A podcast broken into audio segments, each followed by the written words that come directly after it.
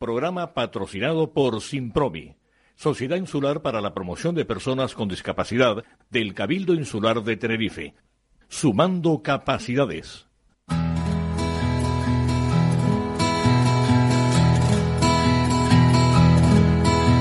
Comienza la caja de Pandora. Al verte sonreír. Al verte sonreír. Un programa especialmente dedicado al mundo de la discapacidad. El niño que ayer fui. El niño que ayer fui. En Capital Radio La 10, cada semana hablamos de aquellas personas que por una causa u otra han llegado a ser dependientes. Lo presenta y dirige Paula Romero.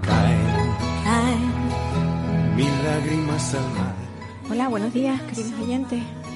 Empezamos nuestro programa La Caja de Pandora y empezamos hablando con, con alguien que está muy, muy vinculado al mundo de la discapacidad y dentro de este sector con las personas, con los niños que tienen autismo. Ella es Rebeca Cabrera Urquía. Es de Gran Canaria y es una mujer, una joven muy luchadora porque es muy joven. Ella es logopeda y luego de estudiar eh, logopedia se metió a hacer psicología por y para trabajar con niños que tienen autismo. Buenos días, Rebeca. Buenos días, Paula. Estoy encantadísima de poder hablar contigo. Sé que el tiempo no te sobra, pero bueno, has hecho este hueco. Siempre es maravilloso hablar contigo. Ahora estaba escuchando la musiquita y estaba diciendo qué buen recuerdo. Sí. No es la primera vez que has estado en nuestro Sí. programa. Incluso, incluso quiero, queridos oyentes, que, que lo tengan en cuenta que un día se vino desde Gran Canaria aquí a primera hora de la mañana para hacer un programa porque yo le decía, es que te quiero conocer y la verdad que fue un programa entrañable. Yo lo recuerdo muy, muy grato y sobre todo, mm, vamos, que me quedé muy satisfecha de saber que hay profesionales como tú. Bueno, yo quiero que quiero que tú nos hables de este libro, de este nuevo libro, porque tú llevas un tienes un currículum increíble y una trayectoria muy, como decía al principio, muy dedicada al autismo. Has hecho ahora un libro nuevo. Eh, Háblanos de él. Pues en principio forma parte de, de una colección que comencé a hacer hace ya como unos dos añitos, que está dirigida un poco a, a poner herramientas que sean sencillas y que sean objetivas y rápidas en la mano de profesionales y familias, sobre todo para, para mejorar las intervenciones que se hacen en el campo del autismo, haciéndolas como mucho más específicas, mucho más individuales y intentando encontrar siempre la causa que se por la que se están produciendo los comportamientos en cada persona más allá de ese diagnóstico del autismo. Porque hay una cosa mm, que es errónea en muchísimos profesionales que piensan que se puede establecer unas normas generalizadas cuando realmente cada individuo tiene sus características, como tú has dicho, propias, ¿no? Sí, sí, y un poco nuestra premisa básica dentro de lo que es el modelo de intervención más grande, ¿no? Que es PAIGI, que es de donde van saliendo todos estos pequeños programas independientes según el área de, conocimiento o el área del comportamiento que sobre la que queramos actuar. La premisa fundamental es que uno no puede estar mirando únicamente la etiqueta diagnóstica, sino que mm, es un individuo que crece en una familia determinada, que tiene una experiencia escolar determinada, una experiencia social determinada, y aunque haya un trastorno o una etiqueta diagnóstica detrás, todos esos factores eh, se van uniendo y van interactuando, creando a la persona única con la que nos vamos a encontrar en el día en el que iniciamos una intervención y que todos esos factores están influyendo a la hora de crear comportamientos específicos. Sí. Yo no sé si tú recordarás, me imagino que sí, que yo te comentaba lo que, bueno, lo que a mí me aterra, que es la forma que tienen muchos profesionales de trabajar con personas con autismo, que cuando están alterados, cuando tienen algún trastorno conductual, se les ocurre que la mejor solución es contenerlos, ponerlos en contención. Y cuando hablo de contención es porque la palabra es muy bonita, contención, pero la realidad es atarles. Mm. Tú lo conoces, sabes que eso existe. Sí, sé por desgracia que eso que eso existe que hay muchos sitios en los que se sigue utilizando, pero quizás esto viene un poco heredado, ¿no? De esa forma de intervenir en la que mm, se piensa que todo es culpa de, del autismo como tal y que como pues todavía no sabemos todo lo que tendríamos que saber, eh, echamos todo el peso sobre la etiqueta diagnóstica y cuando no sabemos cómo actuar, pues utilizamos remedios de este tipo que hacen poco a nivel pedagógico o a nivel reeducativo y que suelen ser muy lesivos en cuanto al plano emocional eh, para la persona. ¿Qué le puede pasar a un niño cuando recibe esa respuesta a sus formas de, actuar? Mm, yo siempre le, porque hay veces que eh, cuando hacemos formación, ahora recientemente este fin de semana nos tocó formación aquí en Gran Canaria sobre este tema. Y mm, yo siempre le digo un poco a los profesionales que se pongan en la misma situación de tener una necesidad, bien sea por comunicación, bien sea por un patrón sensorial erróneo, porque no has aprendido a relacionarte de otra manera y que alguien venga, te agarre, no te deje moverte, lo que se van a provocar son conductas de defensa pero no porque tengas autismo, sino porque cualquiera de nosotros actuaría con conductas compensatorias de defensa, agrediendo a la persona que te está conteniendo. Entonces, eh, entramos en, en un círculo en el que la agresividad va a más porque la persona comienza a defenderse. ¿Puede entonces deteriorarse el, el, el niño cuando desde un comienzo no se le ha tratado bien? ¿Puede llegar a degenerar en, en ser una persona agresiva? Sí, Sí, porque además eh, una de mis luchas es que, que los profesionales y la familia tomemos conciencia de que somos parte activa de la intervención, de que cada paso que damos eh, genera un comportamiento en la otra persona. Eso hace que nosotros somos corresponsables de cada mm, comportamiento que vemos a futuro en, en esos niños cuando se convierten en adolescentes y llegan a la etapa adulta. Cuando uno echa toda la culpa del comportamiento agresivo a la etiqueta diagnóstica, no está asumiendo esa parte de responsabilidad ni de mm, terapeuta activo, sino que es una forma pasiva de, de intervención. Entonces, tomar el papel activo y decir, bueno, todo esto va a tener unas consecuencias, luego cada paso hay que meditarlo, implica también una responsabilidad por parte del profesional.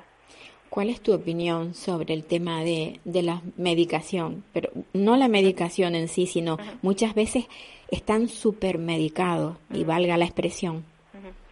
Para mí el tema de, de la farmacología, aparte que es un tema muy complicado y que suele levantar muchísimas ampollas, pero a mí me gusta ser muy sincera porque yo siempre digo que si me viera en la misma situación me, me, gustaría encontrarme con profesionales que me dijeran realmente lo que piensan. Yo creo que hay chicos que tienen autismo que tienen enfermedades médicas o patologías clínicas que les obligan a estar bajo una medicación, pues bien sea porque aparte del autismo pues tienen una epilepsia o porque han desarrollado un trastorno psicótico de forma comórbida, todas estas situaciones pueden suceder. Pero cuando nosotros estamos utilizando farmacología para actuar sobre los comportamientos, que no tienen una base médica, sino que simplemente se han ido instaurando de forma progresiva y que son secundarios, por ejemplo, a un déficit en la comunicación, a que la persona tiene unos niveles de frustración altísima, realmente no estamos rehabilitando y no estamos interviniendo sobre la base del problema y esto nos va a llevar a que con el tiempo tengamos que estar aumentando fármacos y combinando fármacos, porque este tipo de fármacos tiene una etapa en la que provocan una serie de adaptaciones en el cerebro y que ya no nos, son, no nos son funcionales, no nos sirven y tenemos que comenzar a aumentar y aumentar y aumentar. Es decir, medicación sí, cuando hay una patología médica que lo justifique y una necesidad en la persona, pero medicación cuando se trata de un trastorno del comportamiento secundario a otras bases que están relacionadas con los aprendizajes de la persona, pues yo no lo veo del todo viable porque además tiene unas consecuencias en el desarrollo cerebral.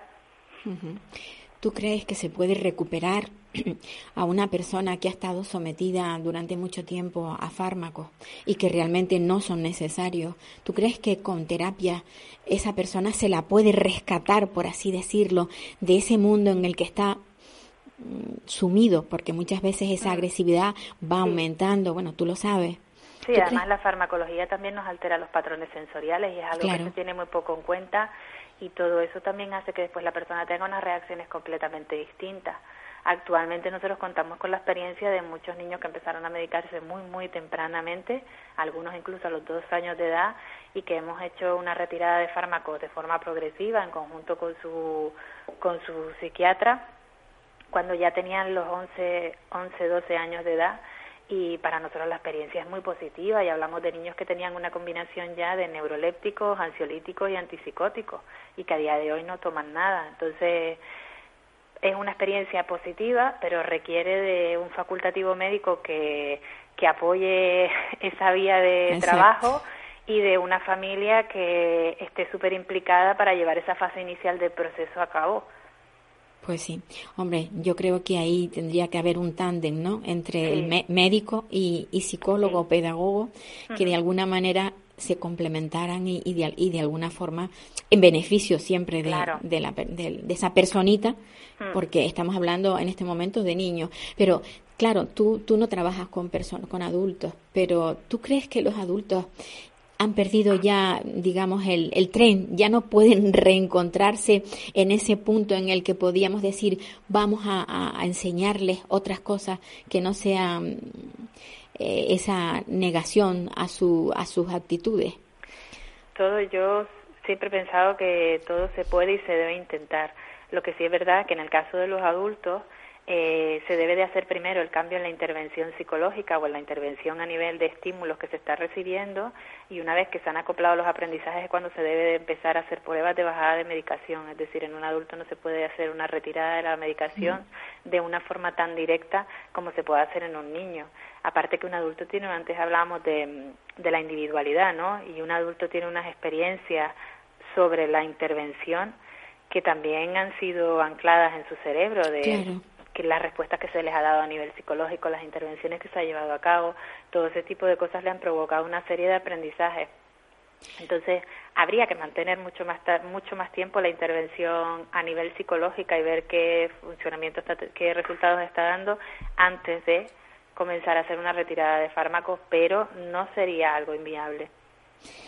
Ojalá se pudiera hacer, porque hay tantos adultos que tienen trastornos precisamente debido a eso, a, ese trato inadecuado. Y donde mm, nos damos cuenta que hay más trastornos, o por lo menos yo es lo que he podido observar, es en las personas que no tienen, eh, que no verbalizan, que no pueden comunicarse mediante la palabra. ¿Tú crees que ahí es donde más mm, abunda e, ese trastorno, digamos, conductual? o Simplemente, es decir, sí que hay una mayor asociación de trastornos conductuales en las personas que no llegan a desarrollar lenguaje, pero precisamente porque son nuestros mayores retos profesionales. Es donde más entra el juego el que se haga una intervención correcta porque muchos de esos niños que no desarrollan lenguaje no es que no desarrollen lenguaje, es que no desarrollan ni siquiera la interacción social, es que ni siquiera se, se preocupa el profesional de desarrollar esa conciencia social de que las personas estamos y de que podemos proveerles de una estimulación positiva y agradable.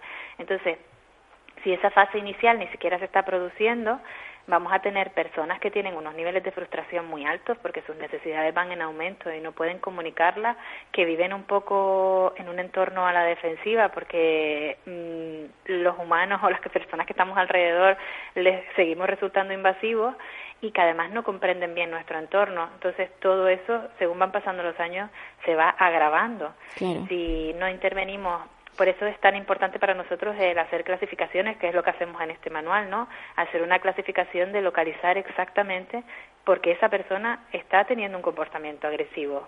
Pues, si su comportamiento agresivo puede ser por muchas causas y primero tenemos que localizar la causa para después hacer la intervención adecuada, pero no se puede hacer una intervención estandarizada y pensar que eh, como es fruto del autismo, pues por eso es por lo que está desarrollando agresividad, porque es que a lo mejor su agresividad viene porque no tiene un medio de comunicación y sus niveles de frustración están siendo altísimos.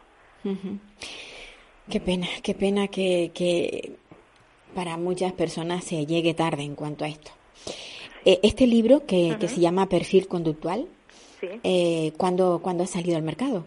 Porque es muy reciente, ¿no? No, el del perfil conductual lo sacamos hace un montón. El que hemos sacado ahora es el de eh, trastornos agresivos en personas con autismo. Ah, sí, eh, que es como mucho más enfocado ya directamente a lo que es el comportamiento agresivo. ¿vale? En el otro se habla un poco de todos los comportamientos que están asociados y en este en exclusiva hablamos de lo que es el comportamiento agresivo, tanto las autolesiones como las heterolesiones y cómo abordarlas haciendo una clasificación lo más exhaustiva posible.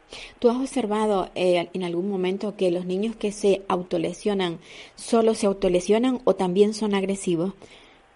No, vamos con, a tener... el, con, el resto de, de, personas de su, mm, entorno. Vamos a tener los dos perfiles. Es decir, vamos a tener niños que únicamente utilizan la autolesión como una forma de, descarga de la agresión, únicamente la aplican sobre ellos mismos, niños que aplican únicamente eh, la agresión hacia los demás como una forma de comportamiento y niños que combinan los dos tipos de respuestas.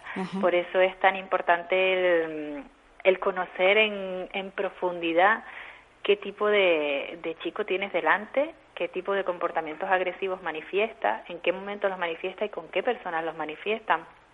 Porque hay veces que vemos, es decir, yo me he encontrado en situaciones eh, muy duras a nivel emocional, pero para que, para mí son muy importantes, en los que eh, personas con autismo, en un momento de alta explosión, de agresividad, te ven, te reconocen y hacen lo posible por no lastimarte, porque saben que estás intentando ayudarles y ves esa intención y esa necesidad de intentar por todo lo posible utilizar todos los objetos que hay alrededor como descarga para no dañarte porque te están teniendo en cuenta.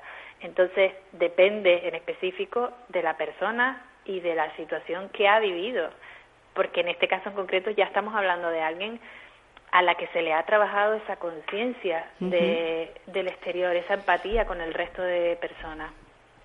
Rebeca. La verdad es que para hablar contigo tendríamos que tener muchísimo más tiempo. Porque es tanto lo que tienes que, enseñar, mm, porque se trata de eso, se trata de, de ponernos al corriente de la realidad que tú estudias. Y entonces, bueno, pues yo de todas formas quiero volver a, tener contacto contigo. No sé cuándo, cuando, cuando, tú tengas un hueco, volveremos a hacer una otra pequeña entrevista. Que sepas que ahora nos escuchan a nivel nacional y, y bueno, tenemos, digamos, un altavoz muchísimo mayor. Me alegro, me alegro muchísimo porque hace mucha falta. Sí, ya lo creo que sí. Rebeca, un abrazo. Muchas gracias, Paula, como siempre. Y continúa tú con esa labor tan grande. Gracias.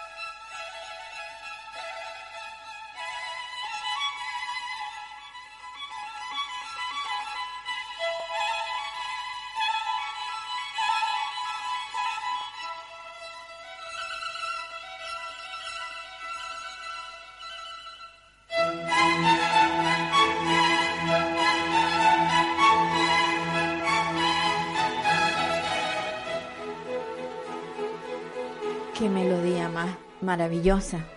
La primavera, la primavera que es donde estamos ahora. Bueno, y vamos a hablar con Bernie, Bernie Collada González, que es un, bueno, pues un señor que, al que le gusta muchísimo la radio.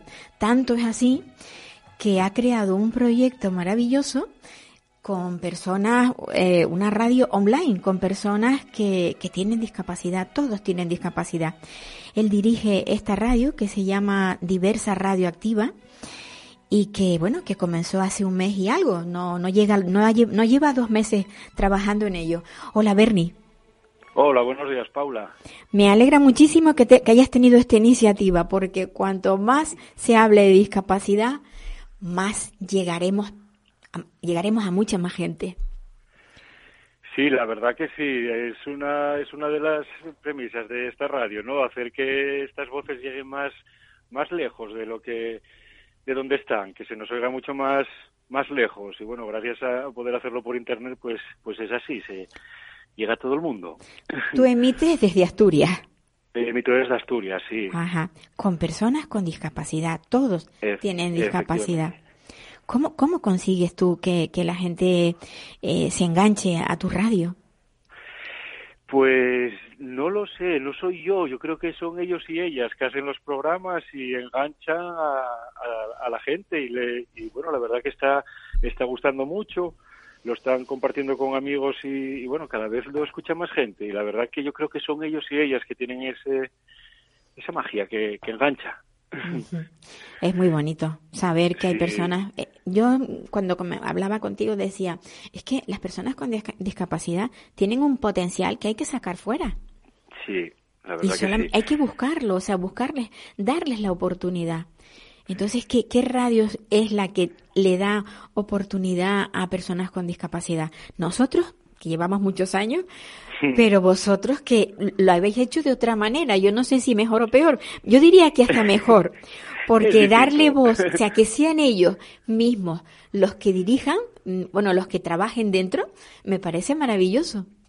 Es que además, mira, eh, eh, los primeros programas, como bien decías, eso, van dos meses, va a ser dos meses que empezamos, y los primeros programas, eh, bueno, pues estaba yo dirigiendo un poquitín para, bueno, porque la primera vez que haces radio, mejor que tú no lo sabe nadie, los nervios, la- el que no sabes eh, a qué te a qué te vas a enfrentar y bueno a día de hoy yo casi ni hablo ya en los programas y llevamos cuatro programas ¿eh? y incluso en otro en otro en otra asociación llevamos solo dos y es que casi ni hablo ya es una lo, lo tienen dentro y simplemente es, es sacarlo es que Tú me decías, oportunidad sí. me decías que no tienes un lugar físico para hacer el programa, pero que te las ingenias con tu mesa de un lado, vamos, llevas todo el equipo de un lado a otro.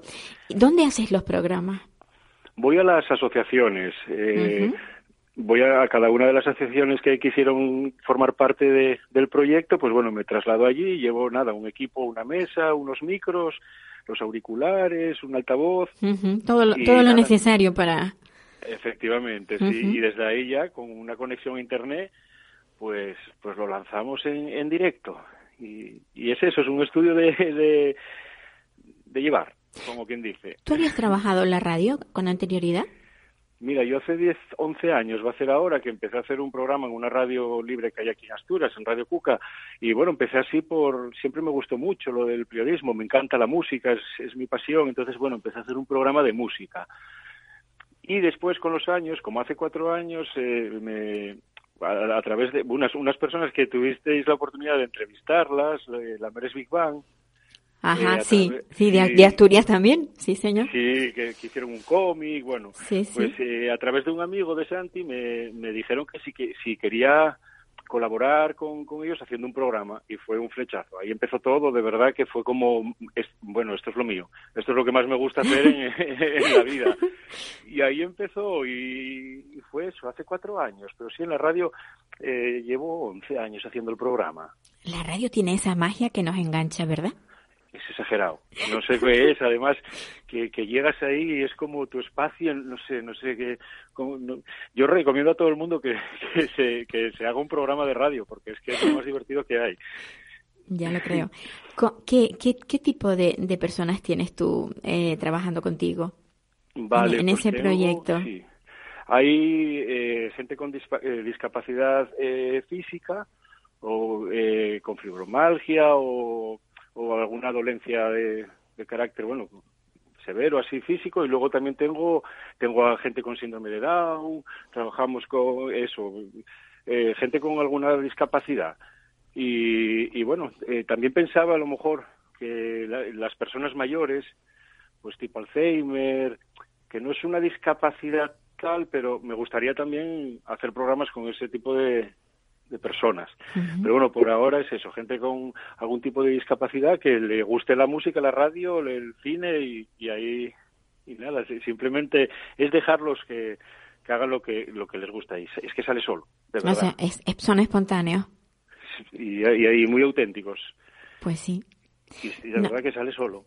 Es fácil, es fácil trabajar con gente con, con Sí. estas características, aunque muchas personas lo, lo ignoren, Hmm. pero la realidad es esa, la realidad es que son bastante, y además son, son gente en las que puedes confiar porque no te van a fallar. Está claro, y me ayudan un montón, ¿eh? A montar, a desmontar, a, eh, quieren aprender y eso se nota, se nota en la disponibilidad que tienen a la hora de, de hacer cualquier cosa. ¿Qué edades tienen?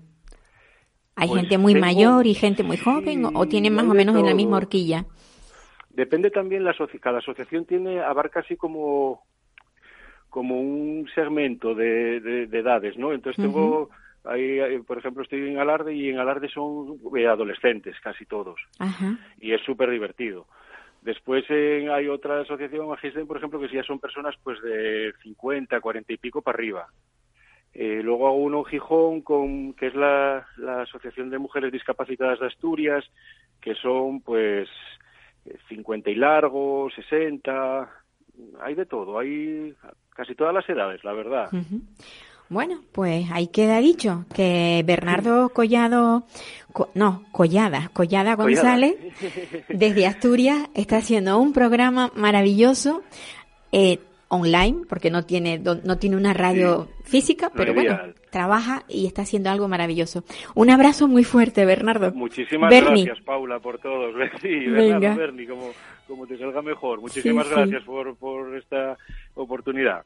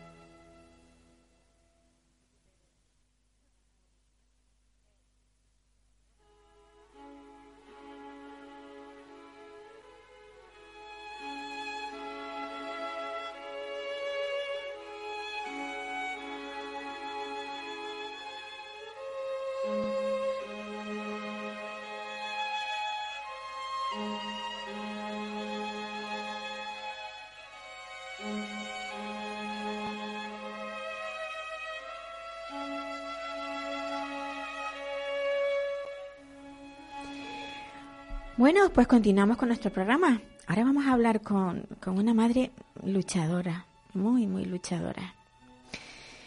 Bueno, ella, mm, ella dirige una... Es la presidenta de la coordinadora mm, de la Plataforma en Defensa de la Ley de Dependencia en Castilla-La Mancha, Aurelia Jerez Medina. Hola, Aurelia. Hola, buenos días, Paula. Uy, cuántas madres necesitamos como tú. Mm. Muchas, muchas, porque tú tienes un chiquito que tiene un síndrome que se llama de Pitt Hawkins, que es un síndrome denominado de los raros, ¿no? Sí, sí, la verdad es que es una de las enfermedades ultra raras. Se da un caso por cada millón y medio de habitantes. Fíjate, y, te tocó a ti. Y, sacó de ti. Ahí me tocó. Y sacó de ti lo mejor. Esas ganas de luchar, de, de, de, salir adelante y no lucha solo por, por tu niño, sino por toda la gente que hay en, Castilla-La Mancha. Y, y, de paso arrastras partes de, de, todo eh, el país, porque las cosas que se logren a nivel político para estas personas, pues revierte en el resto, ¿o no? Sí, efectivamente. Eh, esta es una lucha que, casi, casi todos los que estamos en ella empezamos en el primer momento, pues nuestro, por nuestro caso personal y muy puntual, pero luego te das cuenta de que, de que no es eh, cosa de una persona sola, que, de que somos miles, de que hacen falta manos. Y bueno, pues eh, en un momento determinado, pues decidí que mis manos estaban ahí para lo que pudiera ayudar. Y, y para mí ha sido y es un verdadero honor formar parte de, la Coordinadora Estatal de Plataformas de Dependencia y efectivamente nuestra lucha la hemos, la hemos planteado más en, en el ambiente político porque pensamos que, que allí donde donde se, se crean las leyes es donde hay que hacer más hincapié. Sin duda. ¿Cómo, cómo van las cosas? ¿Cómo están las cosas? Porque, bueno, todos sabemos que la ley de, de dependencia pues era algo maravilloso que nos pusieron el caramelo en los labios, como digo yo, y que al final pues nos lo fueron quitando poco a poco hasta el punto de que ya, como decía mm, la persona que lleva el observatorio estatal, decía, la, la han derogado, pero además de forma silenciosa. ¿Cómo ves tú el tema de la...? Efectivamente, yo coincido con José Manuel en su, en su valoración. Sí. Eh, realmente el Partido Popular donde, durante los siete años de gobierno en este país, bueno, pues no derogó la ley de dependencia porque realmente le daba vergüenza. Era muy difícil de explicar ante la opinión pública pero han sido más de 5.000 millones de recorte lo que ha habido durante estos siete años. Y bueno, pues ahí estamos. Esperábamos, confiábamos que los presupuestos generales del Estado se hubieran aprobado hace unos meses Perdonar por el ruido de fondo, pero es que estoy en el hospital ahora mismo y es, es un poco complicado buscar un lugar donde no te eh, más, en silencio. Lo sé, sé que sé que para ti era complicado porque tú siempre andas muy liada, pero bueno, no quería no quería perderme la oportunidad de porque sé que se ha aprobado algo a nivel de, de Castilla-La Mancha últimamente. Has ido logrando pequeñas Eh, cosas, pero bueno, tú vas Bueno, en pues se van, se, va- se van logrando poquitas cosas. Por Yo eso. Quiero, quiero poner en valor, sobre todo a nivel estatal, la recuperación de la cotización a la seguridad social para los cuidadores en el entorno familiar, algo que llevábamos años demandando y Sí. que, que, bueno, que, que el, el haberla eliminado en el año 2012 fue un verdadero palo porque porque llevaba casi a la indigencia a miles y miles y miles de mujeres en este país que tuvimos que abandonar nuestros puestos de trabajo para atender a nuestra familia Claro. con, con dependencia y que el futuro se nos, se nos planteaba muy, muy oscuro al perder nuestro derecho a, a la pensión de jubilación en, en el futuro. Sí. Y bueno, recuperar eso no era todo lo que queríamos, pero bueno, al no aprobarse los presupuestos, donde sí que se contemplaba un, incremento en los presupuestos de, de 531 millones, aparte de los de los eh, 315 de, de esa cotización, pues nos hace esperar al resultado de, Ujú. Que eso, esto 28 podría haber sido, podría haber sido para, para que cobrasen algo estas, estas cuidadoras habituales, porque siempre la recae en la mujer el cuidado de, de, de, de la persona que está discapacitada en, en casa. Es así. Eh, claro, claro, Es así. porque eh, es así, pero es así no porque las mujeres tengamos un gen específico que diga, este es el No. gen que, que nos cualifica para cobrar. es el Es rol en el, que entramos, es, ¿eh? es un, es un rol de género Sí. y además que, que viene, viene, viene debido a que cuando en una casa hay que decidir quién se queda en casa, pues lógicamente se queda aquel que cobra menos que por desgracia Eh. somos siempre las mujeres. Exacto. Esto muchas veces es debido a la tan traída y llevada a brecha salarial que algunos niegan, pero que, que la vivimos en carne propia, es así.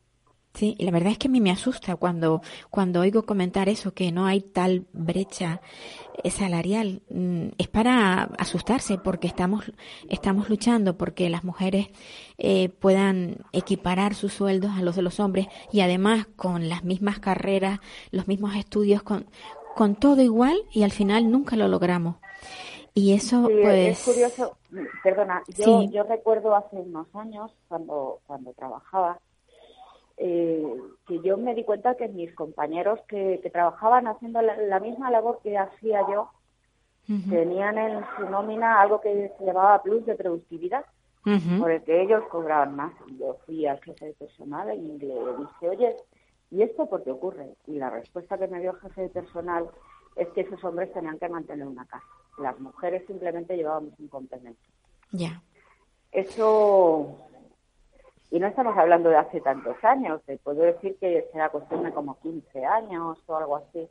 Eso, lo cierto es que escucharlo a estas alturas, pues da mucho que pensar. Y últimamente lo que nos estamos convirtiendo es en una sociedad un tanto involucionista.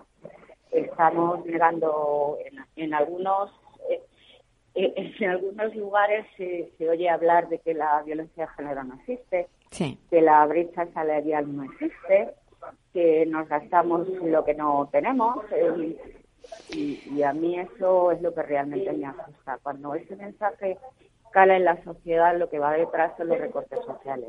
Sin duda. Y perder muchos derechos que nos ha costado muchísimos años lograr. Muchos años de lucha, muchos años de lucha. Muchos, muchos. Sí, sí. Oye, y, Aurelia, ¿y tú no piensas que, eh, volviendo a la ley de dependencia, que quizás no estuvo bien creada. Tal vez tenía que haber tenido un mecanismo que obligara a las comunidades autónomas a que la cumplieran, pero todos por igual, porque se dio en muchas ocasiones eh, que comunidades autónomas, o sea, que dependiendo de donde viviese la persona con discapacidad, tenía mayor o, mayor o menor probabilidad de que de tener ese apoyo de la ley de dependencia. Entonces, un poco, un poco, si, si se hubiese creado, eh, digamos, ese mecanismo obligatorio que nunca estuvo presente, eh, a lo mejor yo, estoy de acuerdo en eso. La ley de dependencia, en un principio, no es que fallara, es que era una ley muy nueva. Era una ley que surgió sin datos exactos. Hmm. No se conocían a cuántas personas llegaría a afectar, cuántos eran ancianos, cuántos niños cuántas personas con discapacidad. Entonces, eh, partió de cero. Y, bueno, pues eh, llevaba muy poco tiempo implantada cuando se empezaron a hacer los, los recortes que, vinieron posteriores.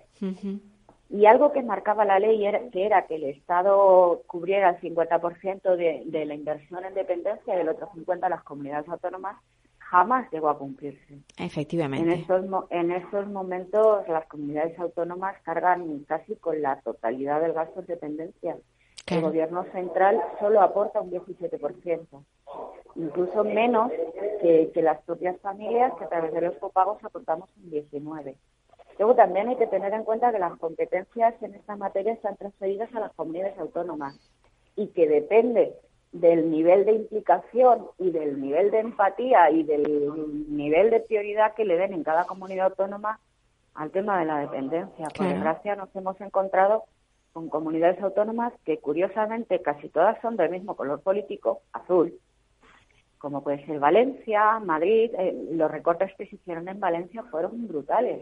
En Castilla y León, a pesar de que el Observatorio de Dependencia la, da como una región eh, con mayor nota en la aplicación de la ley de dependencia desde esta coordinadora estatal. Discrepamos desde hace muchos años con, el observatorio en esta valoración, porque claro, lo que a una comunidad autónoma le cuesta atender un dependiente, en Castilla y León atienden 10. Nos encontramos con prestaciones para grandes dependientes de 31 euros mensuales. Claro, así no tienen lista de espera, eh, no tienen, eh, tienen a todos, a todos sus dependientes atendidos, pero claro, porque le cuesta muchísimo menos dinero. Pero a mí no me pueden decir que un grado 3 de, dependencia está atendido con 31 euros. No, para nada. Porque no es cierto. Para nada, para nada. Entonces, bueno, pues nosotros, yo la última vez que hace unos meses estuve invitada en, el Senado, lo que sí que les pedí es que para las comunidades autónomas mandaron, eh, se, se establecieron unos mínimos de obligado cumplimiento y a partir de ahí que la comunidad que pueda y quiera suba, pero que jamás tenga la opción de, hacerlo a la baja. Pues a ver si logramos, porque estamos hablando de una ley, una ley que se promulgó en el año 2006, que no es de hace dos días, y que seguimos coleando en el 2019 con esta, con esta lucha. En, en España no nos terminamos de creer que, la ley de dependencia lo que vino a traer fueron derechos. Cuando durante muchos años se ha hablado siempre de ayudas, una ayuda es algo que en tiempo de vacas flacas, de vacas gordas se da y en época de vacas flacas se quita. Hmm. Claro. Eso es lo grave. Entonces, de alguna manera, eh, se intentaba justificar ante la opinión pública todos los recortes llevados a cabo, pero es que eh, la ley de dependencia no es una ayuda, es un derecho de las personas en situación de dependencia. Además, es un derecho subjetivo que tiene la misma capacidad jurídica que la prestaciones para los parados, eh, la, eh, la pensión de jubilación de los pensionistas y el sueldo de los funcionarios. Son los cuatro derechos subjetivos que hay en este país. Pues sí. Y eso no se lo han terminado de creer. Pues Pero bueno, seguiremos machacando. Aurelia, yo creo que, que haces una buena labor. Ya digo, no solo por tu niño, sino por todos los que como tu niño han nacido con algún problema y, y por los que posteriormente pues caen en una discapacidad porque, porque no se trata solo del que nace con un problema. Hay, hay muchísimas personas que tienen una discapacidad sobrevenida y que, y que necesitan de esta ley de dependencia que esperemos que algún gobierno la aplique en su totalidad y, y que luego no llegue otro y la destruya. Eso también sería tremendo. Pues una, un abrazo muy fuerte, Aurelia, que, que sigas, que sigas ahí, no pares. Ay, será lo que se pueda y no, la verdad es que seguimos con fuerza, seguimos con ilusión y, y ahí estamos. Pues Como nosotros decimos siempre, seguimos. Pues desde Castilla-La Mancha está esta señora Aurelia Jerez Medina.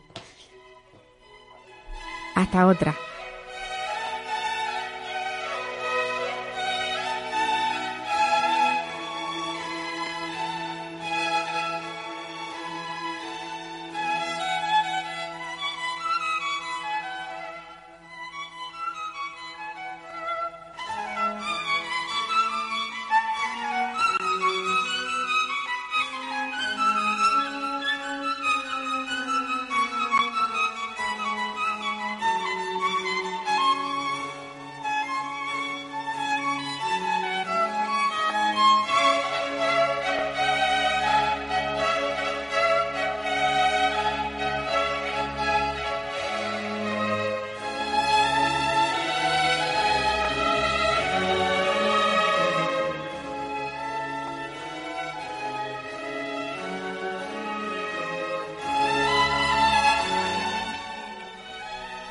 A Vivaldi un ratito entre llamada y llamada. Geli Menéndez Muñiz. Esta es una madre. Volvemos a Asturias, a Corbera, Corbera en Asturias. Esta es una madre que, bueno, que ha salido. mm, yo no sé cómo, cómo presentarla, pero es ese tipo de madres que eh, trabaja en su casa, trabaja con el hijo, tra- escribe, mm, sale en la radio, eh, hace de todo, de todo. Es, eh, no sé cómo decirlo, pero es una especie de abarco, lo abarco todo y me quedo tranquila. Heli, Hola, buenos días, Paula. te río porque es que de verdad, no, es que no sé cómo denominarte. Eres tan activa, eres tan activa porque lo mismo eh, hablas con una madre que está enferma, que le pasa algo, la animas, otra que ha tenido pues una bajona, como se suele decir, y, y, le, y le levantas la moral, eh, alguien que sabes que está enferma, o sea, eres eres todo de todo, por eso te digo que es que no te puedo denominar. Bueno, bueno, pues sí, soy un poco un todoterreno, bueno, Sí, bueno, pues sí, eso sí te viene bien, todo terreno. un todoterreno hasta que se me agote la pila. Ya. Bueno, pues eh, Heli, bueno, está, está saliendo ahora mismo en una en un en una en un periódico mm, precisamente canario, un periódico que se edita en bueno, un periódico digital de La Gomera sí, por tus escritos, porque te gusta mucho escribir.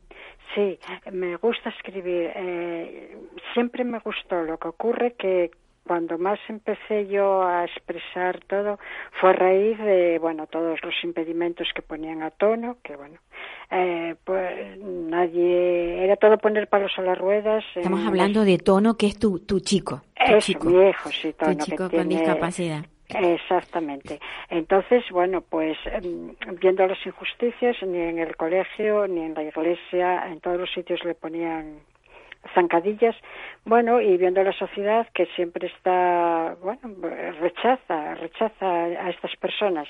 Eh, entonces veías tanta, tantas injusticias y yo entonces me dediqué a plasmar todo lo que yo sentía mediante la escritura. Y yo tengo mucho archivado, todo lo que a mí me ocurría, todo lo que yo sentía que, que le hacían daño a tono de, de manera indirecta, pues yo lo empecé a plasmar y, y así empezó la, la afición a escribir. Es una manera de, bueno, de, de desahogar, ¿no? De catarsis, de yo por ahí escribo y suelto todo lo que siento. Eso cura, cura el alma, ¿verdad? Pues sí.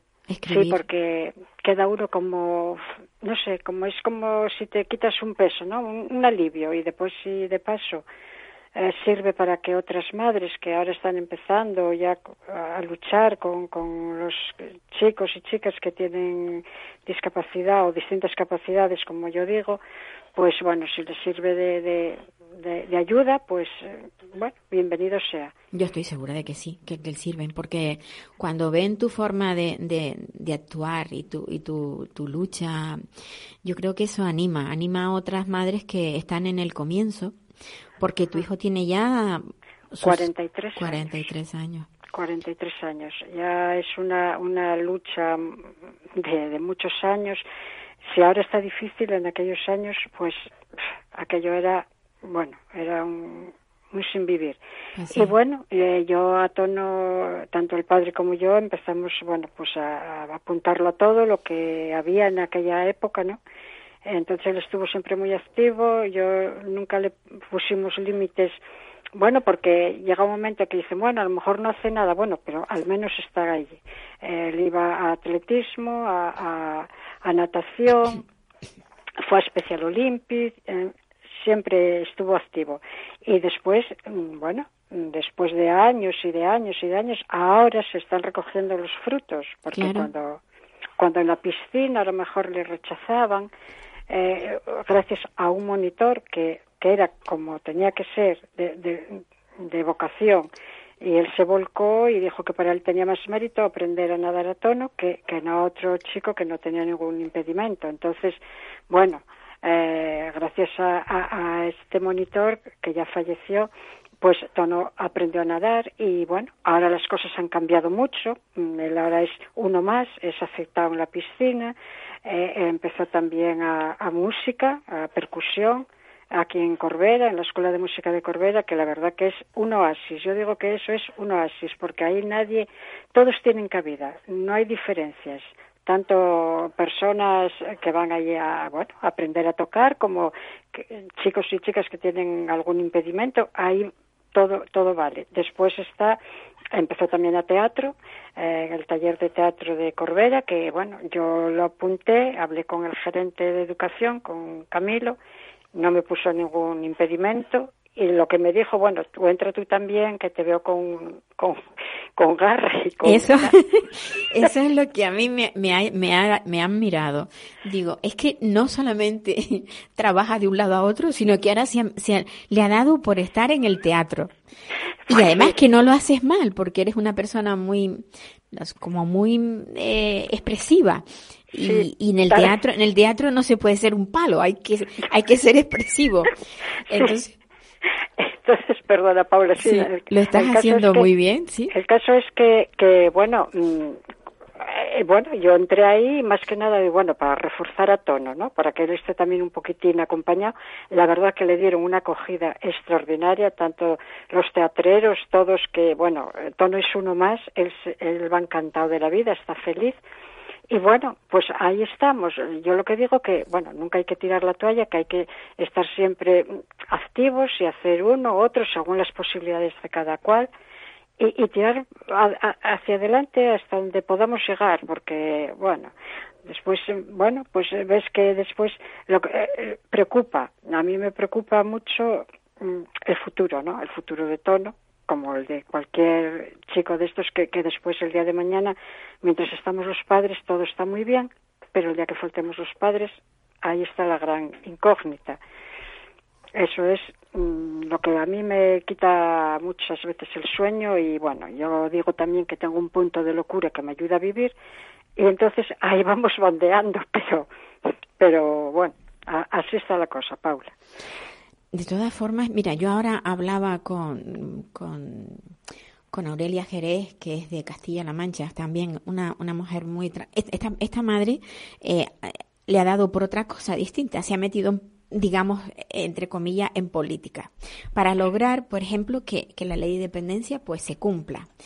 Quizás si la ley de dependencia se cumpliera, ese, ese temor que todas las madres cuando tienen un hijo con discapacidad eh, tienen del futuro, a lo mejor estuviera todo resuelto, porque dices, bueno, hay lugares, hay hogares que se pueden crear para estos chicos, para que puedan seguir teniendo las mismas actividades que tienen ahora, por ejemplo, porque cuando cuando hablamos de residencias, las residencias son, digamos, cerradas, pero cuando hablamos de un hogar en el que pueden vivir pues a lo mejor cinco o seis chicos de las mismas características pueden seguir teniendo las mismas actividades que puede tener Tono, que es tu hijo. Claro, Eso sería lo ideal. Eso sería lo ideal. Yo, yo siempre, bueno, lo, que nosotros lo que queríamos era que, bueno, el piso donde vivimos que pasara a ser un piso tutelado, que compartiera con otros chicos y que siguiera en su entorno, porque como digo, como yo siempre lo digo, de bueno es que después, en el momento que fallecemos los padres, quedan huérfanos dos veces, de los padres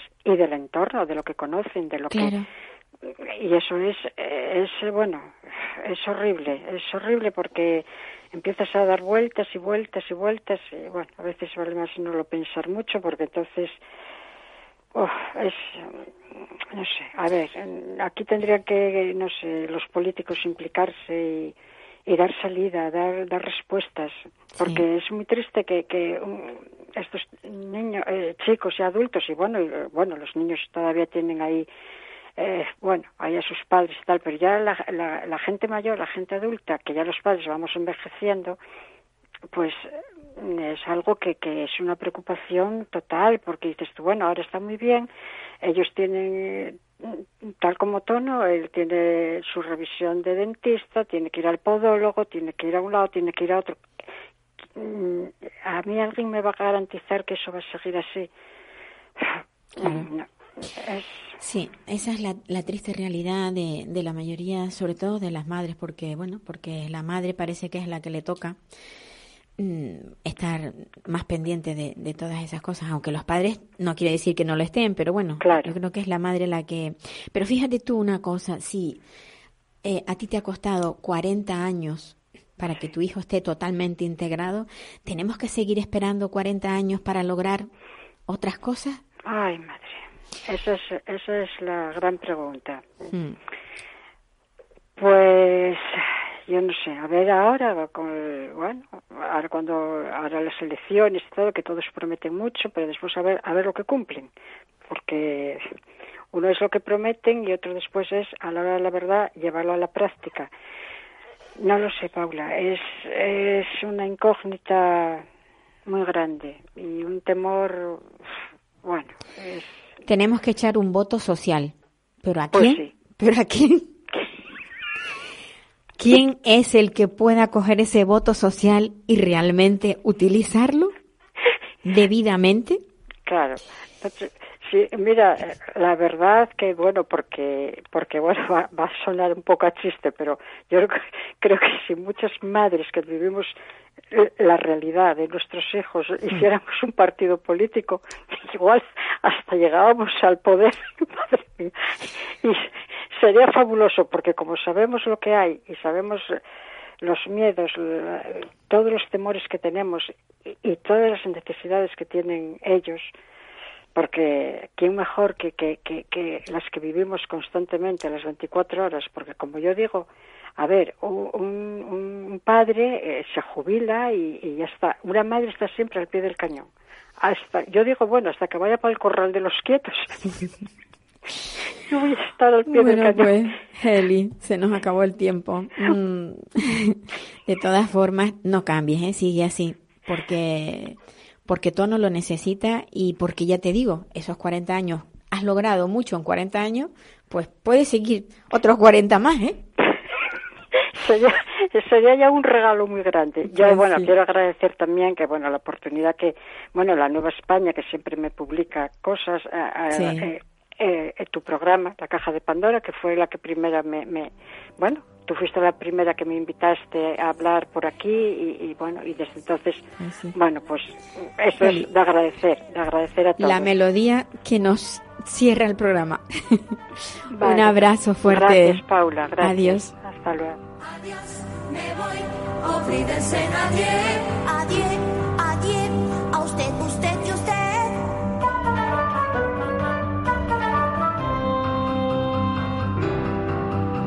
Adiós, me voy, olvídense no Me voy, si hoy por fin pruebo el champán. ¿Puedo? No. Adiós. Me voy con un suspiro y un adiós. Adiós. Programa patrocinado por Simpromi, Sociedad Insular para la Promoción de Personas con Discapacidad del Cabildo Insular de Tenerife. sumando capacidades.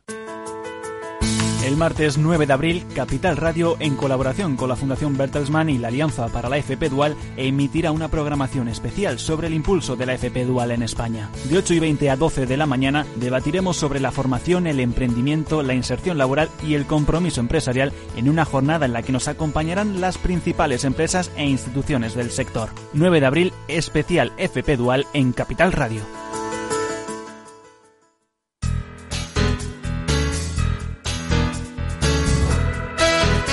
Capital Radio, Música y Mercados.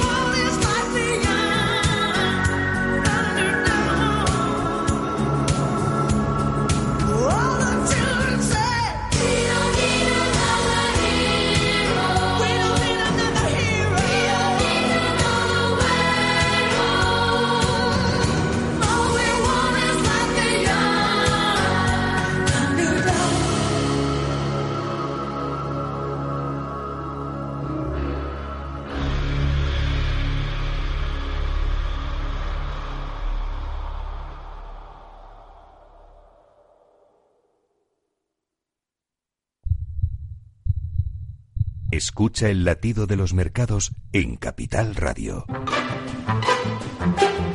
Luis Vicente Muñoz los despierta cada mañana a las 9. Laura Blanco los cierra cada tarde a las cinco y media. A Luis Vicente Muñoz le gusta ir por delante.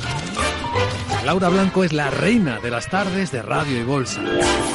Escucha cada día aquí a la pareja más innovadora de la radio económica.